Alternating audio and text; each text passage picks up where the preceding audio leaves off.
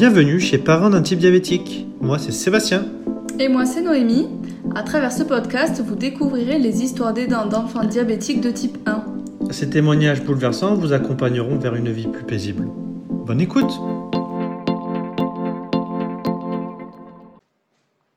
Bonjour Vaya, je t'accueille euh, ici aujourd'hui pour que tu viennes euh, raconter ton histoire et celle de ton fils Teva. Donc, je te laisse te présenter euh, de la manière dont tu souhaites et dis-nous juste dans quel secteur tu habites. Bonjour Noémie, alors je, suis donc Vaya, l'heureuse maman de Teva qui a 15 ans. on habite dans le sud-ouest, dans les Landes, au bord de l'océan. Euh, et, Teva donc est diabétique depuis euh, son, la fin de son CM2. Ça fait donc 4 euh, ans et demi maintenant. 4 ans et demi. Alors comment vous l'avez découvert ce diabète? Alors on l'a découvert, c'était la, alors c'était le 18 avril, on, on, se souvient de la date, c'était la première semaine des vacances de Pâques. Et ça faisait euh, trois mois et demi euh, qu'il allait pas bien, qu'il était en mode dégradé. En fait, il était hyper énervé, euh, il, était en, il était en hyperglycémie, donc avec tous les symptômes. et nous, on pensait qu'il avait un problème psychologique. on l'a emmené consulter un psy vers Noël.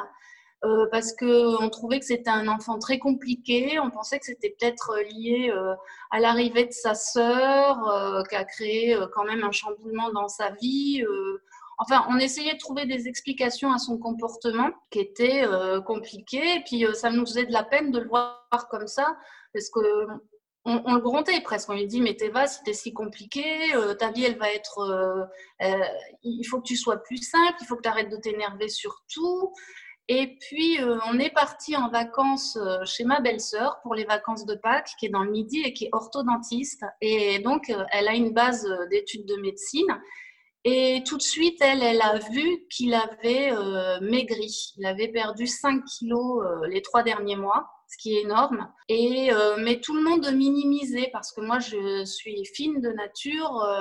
Donc on disait oui, mais toi aussi quand tu étais petite, tu étais toute fine, euh, dans la famille, euh, vous ressemblez tous à des asperges. Euh, donc tout le monde trouvait ça normal. Mais moi, quand il était en CM2, je le voyais encore un petit peu dans la salle de bain, donc je voyais sa maigreur quand même. Bon, plus l'anurésie, il y avait plein de problèmes. L'anurésie, on mettait ça sur le compte du psychologique. Et ma belle-sœur a vu tout de suite, elle a dit pour moi, c'est une suspicion de diabète. Et nous, on savait même pas ce que c'est, que c'est, on, savait pas ce que ça voulait dire, on savait pas que ça existait. Et on avait parlé avec mon fils parce qu'on voyait bien qu'il était malheureux. On lui a dit, écoute, demain on rentre, il y a encore une semaine de vacances on va aller chez notre médecin généraliste, un médecin de famille euh, qu'il aimait bien, et puis on va lui demander qu'elle te fasse un check-up, qu'elle te donne des vitamines, on va te requinquer, euh, ça va bien se passer. Et donc, ben, on est rentré le lendemain et euh, on, a, on est allé chez le généraliste, et puis là, on lui a dit, ben, on pense que c'est une suspicion de diabète. Et elle nous a fait attendre un jour. Elle a dit bon bah vous irez avec cette ordonnance demain à Jeun pour vérifier son taux de sucre. Et donc on a attendu un jour de plus. Et quand le laboratoire a eu le résultat, ils nous ont appelés, ils nous ont dit vous êtes attendu de toute urgence euh, aux urgences pédiatriques. Et puis, bah voilà, tout s'est enchaîné après. Donc, on, a, on est allé aux urgences pédiatriques, les mains dans les poches un peu. On pensait, on savait pas ce qui allait nous tomber dessus. Arrivé hyper décontracté aux urgences. Euh, moi, j'ai appelé les urgences d'abord. Je dis oui, alors il semblerait qu'on soit attendu d'urgence parce que je me suis dit on va venir euh, aux urgences et puis ils vont nous dire. Euh, euh, non, bah, vous patientez, c'est pas maintenant. Et moi, je suis pas, j'aime pas attendre dans les hôpitaux, personne n'aime ça, mais bon, moi, je suis pas très patiente, je suis une mauvaise malade en fait. Donc, j'avais pris les devants et puis ils nous ont dit, bah non, on va vous garder sept jours. Euh, et j'ai demandé, est-ce qu'on peut commencer demain, euh, en fait, cette semaine d'hospitalisation? Et puis bon, bah là, ils m'ont dit, non, non, ça va être tout de suite. Et puis, ben, on a commencé les injections tout de suite et tout s'est enchaîné. Voilà, ça a été la découverte du diabète. On a l'impression que c'est des immeubles qui s'effondrent euh, sur votre tête et, on n'a pas le choix. Ça a été comme ça. Grâce à, sa vision euh, extérieure, parce que tout notre entourage très proche euh, minimisait, faisait comme si non, c'est rien, ça va passer, c'est une étape, c'est le CM2. Oui, parce que c'est facile à dire euh, CM2, il va y avoir la sixième après, surtout s'il y a eu la tenue de, de la sœur euh, qui, qui, chamboule. Enfin, je, je, comprends ce truc de dire c'est rien parce qu'on est quand même souvent comme ça à minimiser la chose. Ça a duré longtemps finalement, donc heureusement que, que ça n'a pas été grave, il n'est pas passé en réa ou. On a eu énormément de chance parce qu'en plus, au mois de janvier, on était parti, on part jamais en vacances, mais cette année, on était parti euh, pendant trois semaines en vacances au Panama. Et il était déjà, quand je regarde les, je déteste ces photos de vacances parce qu'il était tout maigre et malgré tout super souriant et, euh, et c'était euh, ice tea à gogo. Enfin là, c'était les vacances qu'on l'a gavé de sucre et il était déjà, euh, enfin vraiment, euh, il produisait encore un peu d'insuline, je pense. Il était en lune de miel, mais très peu parce que vu, vu la tête qu'il a sur les photos, donc on a eu énormément de chance que ce soit pas plus dramatique la découverte de son diabète. Et vous n'avez pas fait attention au fait qu'il buvait plus d'eau, par exemple? Ah bah si, mais, c'est terrible parce qu'on on le grondait. On lui disait, mais c'est pas possible, tu vas encore boire. Rien que pour prendre l'avion pour aller euh, chez ma belle-sœur euh, avant la une semaine avant la découverte de son diabète, on a dû s'arrêter euh, trois fois dans la salle d'embarquement. Dans l'avion, il allait deux fois aux toilettes. Après, il stressait de prendre l'autoroute à Marseille. Donc, dis-moi, je dois aller encore aller aux toilettes. Et nous, en fait, on le, on le grondait presque. C'est terrible. Ah mais arrête un peu, mais, mais arrête de boire autant. Si tu buvais pas autant, tu irais moins aux toilettes. Mais c'est pas possible. On sortait des phrases comme ça. C'est dur. Ah oui, c'est dur, ouais. Lui, comment il a vécu? Est-ce qu'il sentait qu'il y avait quelque chose qui allait pas, justement, parce qu'il allait voir bah, du coup un psychologue pour peut-être parler? Est-ce qu'il sentait physiquement qu'il y avait quelque chose? euh, Oui, il se, sentait euh, mal dans sa peau euh, du fait de l'hyperglycémie. Il a détesté aller voir cette psychologue parce que justement, il est plus intelligent que, nous et il, sentait que c'était un problème physiologique et que c'était pas dans sa tête que ça n'allait pas. En plus, il est, très vif, il est très cérébral et euh, il me débriefait les séances avec sa psy. À chaque fois, il disait mais plus jamais je veux retourner la voir. Euh, elle me dit n'importe quoi, elle me demande quelle, quelle est ma couleur préférée. Alors ça, on en rigole encore aujourd'hui parce qu'elle lui avait dit euh, quelle est ta couleur préférée? Il avait dit le bleu elle a dit Ah, ça explique beaucoup de choses par rapport à l'amour de, de l'eau et à toute cette eau qui t'entoure. Et donc, euh, euh, j'ai appelé euh, après la psy pour. et c'est ce que je dis à tout le monde maintenant c'est que quand un enfant ou même un adulte finalement a des perturbations comme ça, il faut toujours chercher d'abord une raison physiologique parce que même chez un adulte, ça peut être un dérèglement hormonal et on va tout de suite euh, penser que c'est la tête qui va pas et essayer de trouver des raisons, alors que, que la raison physiologique euh, bah, perturbe tout ça en fait. Mais oui, bien sûr, c'est vrai qu'il faut aller mm. faire, euh, moi je le conseille aussi autour de moi, aller mm. faire un check-up sanguin tous les ans, tous les ans et demi, pour aller voir si tout va bien, c'est quand même hyper important. Et puis on le dit, hein, que l'intestin c'est le deuxième cerveau, donc si ça ne va pas là-dedans, évidemment, on a l'impression parfois que c'est la tête et je suis complètement d'accord. C'est ça, parce que j'avais même une amie qui était, euh, euh, elle pensait qu'elle était en dépression et en fait, elle était en manque de fer. Et oui, tout est lié. Tout est lié. J'ai eu la même chose pour parler de mon cas. J'ai eu exactement la même chose. Euh, j'ai très peu, j'ai les, les, je sais plus ce que c'est, les, les globules, je sais pas lesquels, blancs, rouges qui sont très bas. J'ai la, la, ferritine qui est très très basse. Et des fois, ça affecte le la tête. Exactement. On ne se rend pas compte en fait de. on n'arrive pas à mettre des mots sur nos mots justement. C'est compliqué en fait. Même nous. Hein. Et lui, comment il a vécu l'arrivée à l'hôpital, les injections? Alors, ça a été euh, catastrophique. Hein. Euh, les deux premiers jours, euh, il l'a très mal pris. Alors là, on est arrivé donc vers 17 h donc ça a été très vite la soirée à l'hôpital. Euh, parce que le repas est servi tôt et puis après extinction des feux. Ils ont commencé à le piquer tout de suite et puis ils venaient toutes les deux heures pour lui remettre un peu d'insuline et voir euh, euh, constater la baisse de sa glycémie. donc il s'est endormi assez vite parce qu'il était dans un état d'épuisement total.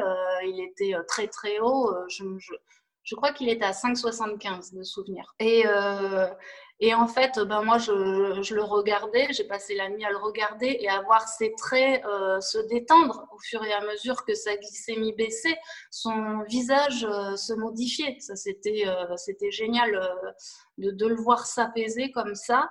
Et quand il s'est réveillé le lendemain, euh, et que tout de suite les infirmières sont venues et la première activité euh, après, euh, après le premier apprentissage en gros du pédiatre, les infirmières sont venues pour lui apprendre à se piquer. Ça a été premier jour. Et là, il a détesté ça, évidemment et euh, il a voulu, euh, il a dit mais moi je n'ai pas envie de vivre comme ça, euh, ça sert à rien de vivre comme ça. Il sortait des mots très très durs en fait. Il a essayé de s'échapper de la chambre. Je pense pas qu'il voulait réellement s'échapper. C'était pour manifester mon désaccord quoi. Qu'il n'avait pas choisi ça, il le voulait pas. Et puis il disait, mais moi, je préférais être asthmatique. Bon, il mélangeait comme ça, certainement qu'il doit avoir un asthmatique dans sa classe. Euh, et j'ai dit, bon, on choisit pas, on choisit pas, c'est comme ça. Mais euh, nous, on a été euh, super rassurés de voir que c'était que mécanique parce que je m'inquiétais beaucoup d'avoir un enfant qui ait des problèmes psychologiques et qui soit compliqué. Parce que je me suis dit, ça va, il va être insatisfait, il va avoir des problèmes relationnels.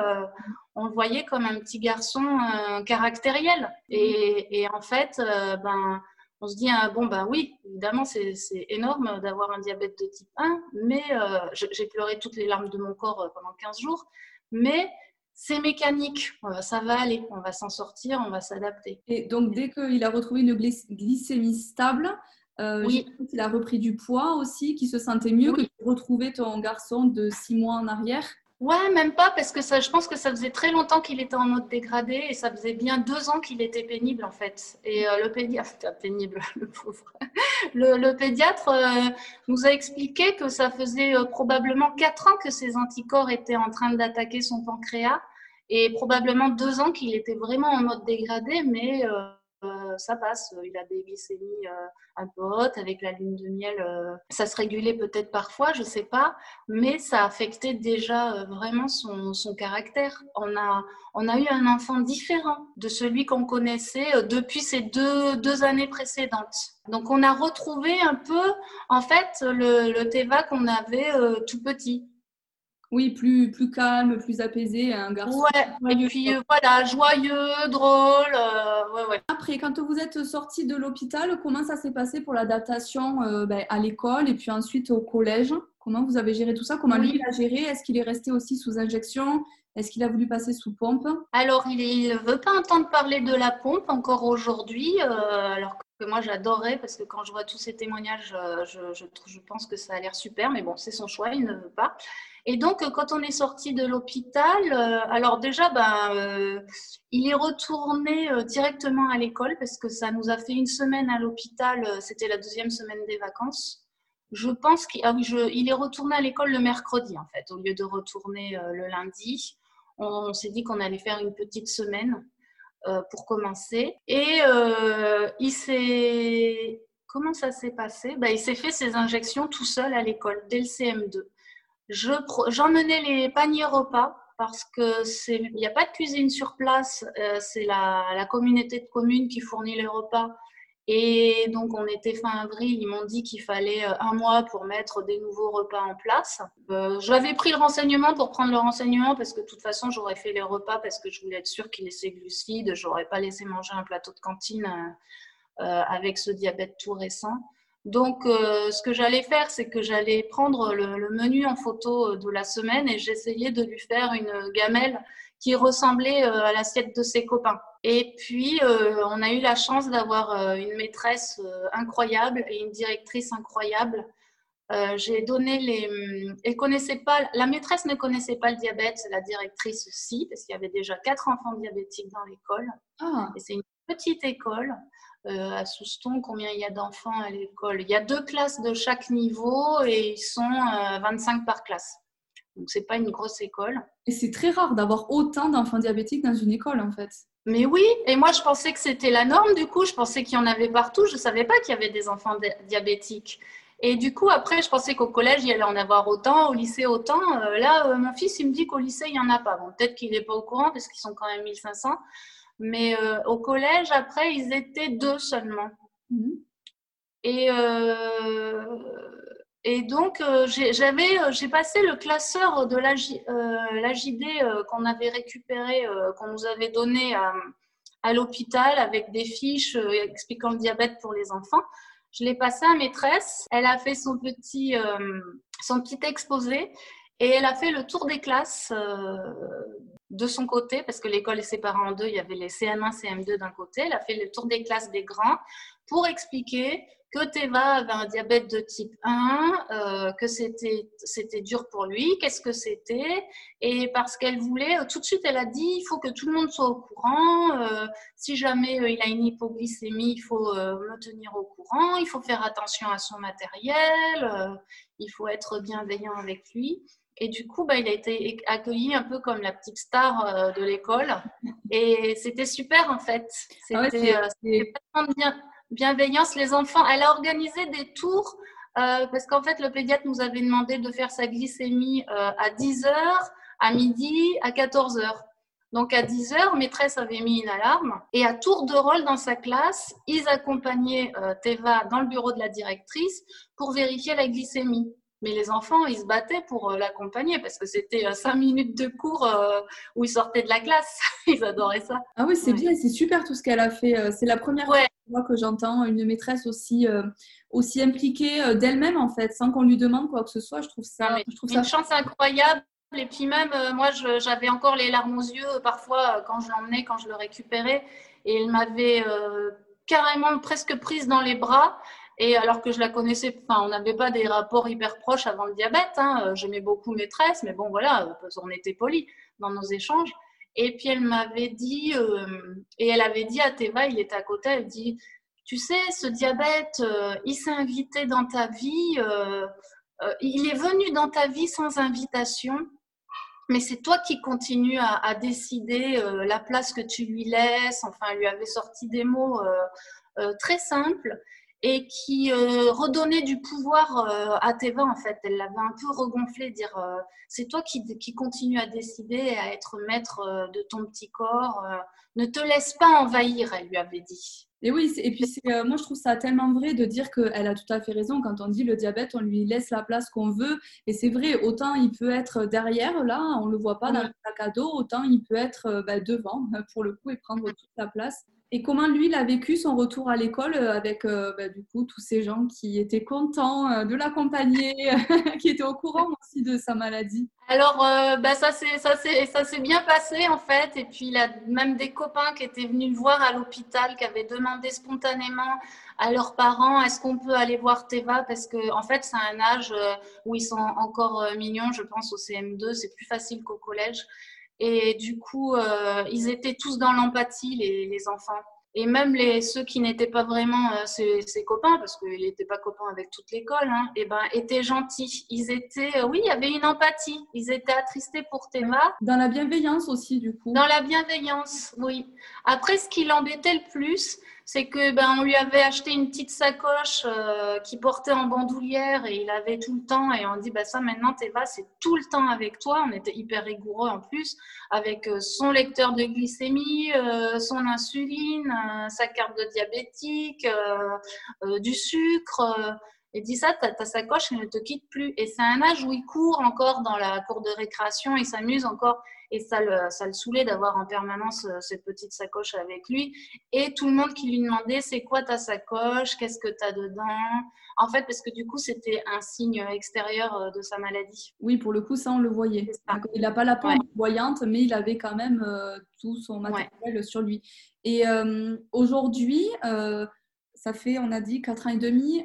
comment il, il, a, il les met dans les poches? Il a toujours une petite sacoche Comment il gère ça? Alors, ouais, il a, la sacoche, il l'a gardée euh, au collège jusqu'en cinquième. Après, il a tout euh, mis dans un sac à dos. Euh, on a un sac à dos qu'on a acheté exprès. Et, et, il le garde encore aujourd'hui. Il a tout le temps son sac à dos Eastpak. Mais bon, aujourd'hui, un jeune sans sac à dos Eastpak, c'est c'est ça qui serait. Ça n'existe pas. Mais pourquoi tu as un dos Donc, du coup, c'est transparent. Et il a mis euh, dans une petite trousse, en fait. Il a, il a réduit le matériel. Il part au lycée juste avec son, son smartphone. Il prend jamais le lecteur euh, de glycémie pour le freestyle. Et il part avec le minimum, en fait. Le, son iPhone, euh, quelques aiguilles, son insuline, pour son resucrage. Oui, voilà, du sucre. Mais après, je pense qu'il laisse des affaires dans le casier aussi. Il m'en parle pas trop, en fait. C'est son organisation à lui. Euh, il a 15 ans. Euh, j'ai beaucoup moins de, de fenêtres, là. Hein. ah, mais tant mieux, remarque. Hein, J'ai envie de dire, euh, il fait, il fait sa vie, il prend, il prend en main sa maladie. Et c'est sûr qu'en que maman, des fois, on doit avoir envie de dire, bon, ça en est où? Mais, mais je trouve que c'est bien aussi qu'il soit complètement indépendant. Oui. Et, donc, et l'autre jour, il, était à la maison. Ah oui, il est parti euh, surfer. Je sais pas ce qu'il est parti faire. Enfin bref, il était, à il était plus à la maison et il y avait son sac à dos. Donc j'ai fait ma maman. J'ai regardé le sac à dos et j'ai vu qu'il y avait plein de miettes de gâteaux dedans parce qu'il avait mis des gâteaux qui s'étaient les, les, sachets s'étaient ouverts, ils étaient tout écrasés. Il y avait des donc euh, pollution de sucre sur tous les appareils de mesure. Donc euh, j'ai J'ai vidé le sac, je l'ai lavé, j'ai pris sa petite boîte où il y avait des aiguilles, j'ai enlevé toutes celles qui étaient usées, j'ai remis des aiguilles neuves, enfin grosse intrusion quoi. Et euh, il est rentré et il n'était pas content. J'ai dit Théva, ton sac il est là, il est presque sec. Là il s'est énervé. Il m'a dit mais d'où tu regardes mon sac? Euh, Fais pas ça. Euh. Alors cadeau, quoi. ouais ouais l'adolescence. Et, comment euh, se sont passés, ben, puisqu'il a 15 ans, il, a, il doit être en seconde, comment s'est passé toutes les années, euh, ben, les 4 ans du collège? Comment il a vécu ça, lui, par rapport à son... Alors au collège, euh, ce qui, ce qui l'énervait le plus, c'est qu'il devait aller faire son injection à l'infirmerie. il ne voulait pas qu'il fasse son injection à la cantine. Donc, du coup, il ne savait pas forcément ce qu'il allait manger voir l'infirmière à chaque fois, qui était très gentille, hein, mais bon, euh, il n'avait pas envie d'aller voir euh, à chaque fois cette dame. Elle le laissait faire encore, hein, elle était cool, euh, elle le laissait gérer, elle lui disait rien. Du coup, ben, il perdait le groupe des copains, le temps d'aller à l'infirmerie, de les retrouver à la cantine, c'était compliqué. Donc c'est ça qui était le plus pénible, parce qu'après, en cours, en cours de en cours de sport aussi, parfois le prof il lui a demandé euh, de, de, checker sa glycémie et il l'a mis à l'écart. Donc euh, parce qu'il était en hyperglycémie, il a dit non, tu tu fais pas tu fais pas de sport euh, avec cette glycémie. Et là il rentre et il, est, il était énervé. Mais sinon ça a été ça a été facile. Et c'est vous qui l'aviez demandé au prof de sport de, surveiller ça? Non, c'était dans le, protocole que le, que le pédiatre avait écrit euh, pour euh, le PAI. C'est bizarre, ouais. de dire, euh, au contraire, quand ils sont en hyper, on dit qu'il faut faire du sport.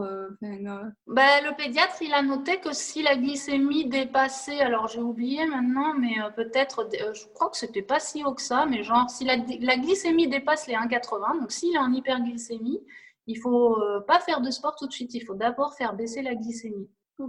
Peut-être que quand il se met en activité physique, euh, il dégage du sucre, donc ça a tendance d'abord à remonter avant de descendre. Oui, c'est vrai que ça dépend des enfants. Il y en a, ils sont en hyper quand ils font du sport. Il y en a au contraire, ils tombent en hypo parce qu'ils épuisent tout le sucre qu'il y a dans, le, dans leur corps. Oui. Moi, je trouve, je trouve ça étrange. Je ne savais pas, tu vois, que, que le prof mm. avait son mot à dire, j'ai envie de dire, par rapport au PAI finalement. Euh, oui, c'est ça, oui, oui, il avait fait qu'appliquer, mais là, du coup, euh, il avait super mal vécu, Théva, hein, parce que bah, ils ont besoin de se défouler. Euh, c'est c'est un cours qu'il aimait bien, le cours, enfin qu'il aime bien, le cours de sport. Et du coup, il y a tous les copains qui courent sur le terrain et lui qui est à côté, à côté du prof, il n'avait pas ah, aimé ça. Ouais, ouais. Oui, donc il a eu des petits passages comme ça où il a trouvé que c'était compliqué. Mis à l'écart, en fait. Mais sinon, globalement, ça s'est bien passé. Est-ce qu'il a déjà fait des, euh, des hippos sévères euh, Est-ce qu'il est déjà tombé dans les pommes ou il a toujours bien géré? Jamais. Ouais, il n'a jamais euh, fait d'hypo sévères. parce... Il sent venir ses hippos. D'accord. ouais, depuis toujours, en fait. Il sent venir. il nous dit Oula, je sens que je suis en hypo et il se scanne. Alors, souvent, il est en train de baisser. Ouais. Il a fait une hypo sévère une fois en cours et il s'en est rendu. Enfin, sévère, oui, quand même. Il était, euh, je crois qu'il était à 50. Donc en course, c'est bas quand même. Mm. Et euh, il s'en est rendu compte euh, par rapport à sa vision au tableau. Il m'a dit là, je voyais plus rien. Bon, tous, les, tous les profs au collège comprenaient sa maladie et puis le laissaient sortir à sa guise, quoi, en fait. Il n'a jamais euh, eu de problème de compréhension. Euh. Oui, c'est bien, ils étaient tous quand même hyper informés, euh, au courant, malgré le fait que tu dises qu'il y a quand même beaucoup. De... Ah non, c'est dans le lycée où tu m'as dit qu'ils étaient 1500. Parce que des fois, au collège, on a déjà eu des personnes qui nous ont dit que les profs, ils sont pas au courant, ils connaissent rien, ils n'ont pas spécialement envie de, s'y intéresser. Et, c'est peut-être parce qu'il y a déjà eu beaucoup d'enfants diabétiques euh, à Souston. Hein. Peut-être. qu'ils ont l'expérience. Hein. Il y a un cluster de diabétiques de type 1 c'est ça. Et au lycée aujourd'hui, euh, ils gèrent tout tout seul. Est-ce que comment ça se passe? Parce que je, crois savoir que quand on est au lycée, on peut faire ses injections après quand on veut. On n'est pas obligé d'aller euh, à l'infirmerie. Exactement. Ça, ça a été la super nouvelle de la rentrée du PAI parce que c'était la même euh, infirmière départementale, médecin départemental euh, qui est assez sèche et que je, on avait peur de, rencontrer euh, pour la seconde parce que au CM2 et au collège, c'était pas des rendez-vous hyper agréables avec elle parce qu'elle est très directive. Et je me suis dit là, ça va recommencer au lycée, sauf qu'il a pris de la maturité et il va moins accepter de se faire dicter son, son, son protocole alors que c'est lui qui gère et qui vit avec. Et c'est quelqu'un d'extérieur comme ça qui va lui calquer un un protocole. Euh, et en fait, elle, elle s'est métamorphosée. Euh, elle sait qu'au lycée, euh, l'enfant gère tout seul, l'adolescent. Et donc, il a le droit de se faire son insuline à la cantine. C'est pas un problème. Et, bah, et du coup, ils lui ont donné une carte prioritaire pour qu'il double tout le monde s'il en a envie. Euh, il s'en est jamais servi, mais on lui a dit bah, si un jour tu es en gros hypo avant de passer à table, bah, t'hésites pas, tu doubles tout le monde plutôt que d'attendre dans la queue. Et, voilà, et ça se passe super bien. Et comment il dit lui aujourd'hui euh, Il est en paix avec ça? Est-ce que des fois il le rejette un petit peu? Alors, euh, il est en paix avec ça. Par contre, euh, il, souffre de. En ce moment, depuis la rentrée, c'est n'importe quoi les courbes de glycémie. Tous les soirs, il fait des hippos énormes, donc ça me fait de la peine de le voir manger après le repas, alors que ça serait l'heure de se coucher parce qu'on se lève à 6 heures du matin pour le lycée. Et euh, il a des courbes euh, hyper compliquées. Mais on a vu là, euh, suite au dernier, au dernier rendez-vous avec le pédiatre, il a pris 4 kilos en 3 mois. Mais 4 kilos de masse. Il a pris 1 cm en taille et il est dans une croissance dingue en fait. Il est en train de se transformer en homme. Et rien que ça, au niveau des hormones de la croissance, euh, ces courbes, elles peuvent pas être euh, stables, quoi. C'est euh, normal. Mais du coup, il galère un peu avec ça. Alors, il se plaint pas, mais il faut qu'on le laisse gérer. Il supporte pas que j'essaie de, dire, parce que tous les soirs, il est en hypoglycémie, ouais, c'est mon côté un peu relou en fait. Je vais lui dire, mais Théva, pourquoi tu as remis 9 unités d'insuline? Tu étais à combien? Tu étais à 1,80 Moi, franchement, vu que tu fais des hypos le soir, j'aurais mis 7. Alors ça, c'est le genre de phrase... Euh, c'est moi qui gère. ah ouais, et pourtant, je le sais, hein. quand je la sors, je me dis, là, encore là, je vois sa tête euh, qui... Il attend que j'ai fini, parce qu'il est quand même mignon. Alors j'essaie avant le repas lui dire Théva, tu me diras quand je suis en train de cuisiner, parce qu'il demande toujours à quelle heure on mange, quand est-ce qu'on mange, pour euh, voilà, il y a le timing. On a une heure de repas très régulière et j'essaie toujours de manger tôt pour qu'on ait le temps de voir justement euh, l'incidence deux heures à, 19h15, si on est, à, on, est à table ou voir on a fini de manger. Hein. Pour et, du coup, à 21h, il se resucre. C'est ça qui est dommage. Mais euh, j'essaie toujours, euh, tous les, enfin pas tous les soirs, mais j'essaie de, lui faire, de lui demander de partager ses courbes pour qu'on analyse ensemble. Mais ça, c'est compliqué. Hein. C'est assez secret pour lui. Il me dit toujours non, mais ça l'a pas pris, ça a bugué. c'est très rare qu'il montre ses courbes comme c'était compliqué euh, depuis la rentrée, et on a vu le pédiatre il y a une quinzaine de jours, donc il nous a dit, euh, vous m'envoyez les, tu m'envoies les courbes des 15, 15 prochains jours et on va essayer d'analyser et de corriger, chose qu'on n'avait jamais faite. À chaque fois, le pédiatre il nous dit, hein, tu sais que tu peux m'envoyer par mail et euh, on n'est pas obligé d'attendre trois mois, on va voir un peu ce qu'on peut faire pour ajuster au mieux. Et là, en fait, ben, hier soir, il me l'a dit, ça y est, on a 15 jours de courbe, euh, ce week-end, on va essayer de les envoyer parce qu'il euh, en a marre de, subir ces resucrages. Il. Ouais, il y a des fois, on, peut tout essayer et ça, je suis d'accord, même nous avec la pompe, hein, et des fois, ça marche pas, on sait pas pourquoi. Soit c'est que des hyper, soit euh, quand on met un peu plus d'insuline, on est en hypo tout le temps. C'est ça. C'est pas, pas rationnel en fait. on change la dose de une ou deux unités et c'est un, un, monde, c'est un vertigineux la différence. Il n'y a pas de logique. Ouais, je comprends. Et ça, il en a marre de subir ça, parce que ça l'épuise. Mais oui, mais oui, physiquement, même moralement, hein, mhm. on sait que c'est toujours compliqué. Et pour terminer, quel conseil t'aimerais donner à des nouveaux parents ou aidants d'enfants diabétiques de type 1 Alors, bon, ben, ça dépend évidemment de, l'âge de l'enfant. Parce que la, première phrase qui me vient à l'esprit, c'est de, ben, c'est ce qu'on a fait euh, nous avec Teva dès le CM2, c'est de faire confiance à l'enfant et de le laisser gérer sa maladie parce que les années passent très vite et c'est lui qui va vivre avec. Et là, moi, je me dis, quand je vois son niveau d'autonomie euh, du diabète, euh, de la gestion de son diabète, vu qu'il est en seconde, je me, je me projette, je me dis peut-être dans trois ans, il n'est plus à la maison, il, va, il, sera étudiant, il sera seul. Lui faire confiance, le laisser euh, analyser ses courbes, ses bolus, d'essayer de ne pas tout calculer pour lui en permanence. Après, voilà, ça dépend de l'âge évidemment, mais. Oui, et de la maturité de chacun, bien sûr. Voilà, la maturité de chacun. Et il a commencé à, gérer euh, à partir de quel âge ou quel euh, niveau de classe? Ah bah, bah, tout de suite, il, s'est fait ses, injections euh, tout de suite. Et puis nous, notre pédiatre nous donne un petit tableau avec bah, de temps à temps, tu mets tant d'unités pour le petit déjeuner, la collation légère, le repas, le dîner. Donc nous, on a, moi j'avais plastifié ce petit tableau qui était toujours sur la table à manger à côté de la balance, qui est toujours sur la table aussi. On pèse tout. Enfin, maintenant, on pèse plus ou moins parce qu'il pèse ce qu'il y a dans l'assiette, mais il pèse pas euh, tout ce qu'il prend dans la main. Donc, euh, c'est approximatif. Hein. mais, euh, mais on a toujours fait ensemble, dès tout petit. On dit alors, t'es à combien? On regardait le tableau. Bon, ben, le docteur, il a dit qu'il fallait 4 unités. Qu'est-ce que tu en penses? On lui a toujours demandé ce qu'il en pensait. Mais parce qu'on fonctionne un peu comme ça sur tout le reste, donc c'est dans l'échange. Oui, ça s'est fait naturellement. Ça s'est fait naturellement parce que ça correspondait à son caractère, ça correspondait à l'âge. Après, moi, j'ai un métier où j'étais absente la, moitié du mois, euh, donc la moitié du temps. Donc, euh, ils ont toujours eu cette autonomie, les enfants aussi. Euh, ils, ouvrent les tiroirs, quand ils ont faim, ils se, servent à manger, ils s'occupent de leur linge.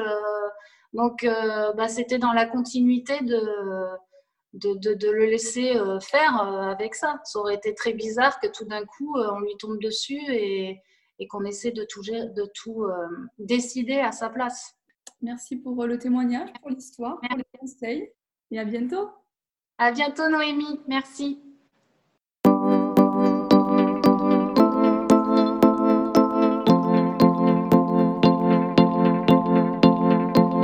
Si cet épisode vous a plu, osez en parler autour de vous et n'hésitez pas à nous contacter via mail, Facebook ou Instagram si vous souhaitez témoigner dans un prochain épisode. À bientôt!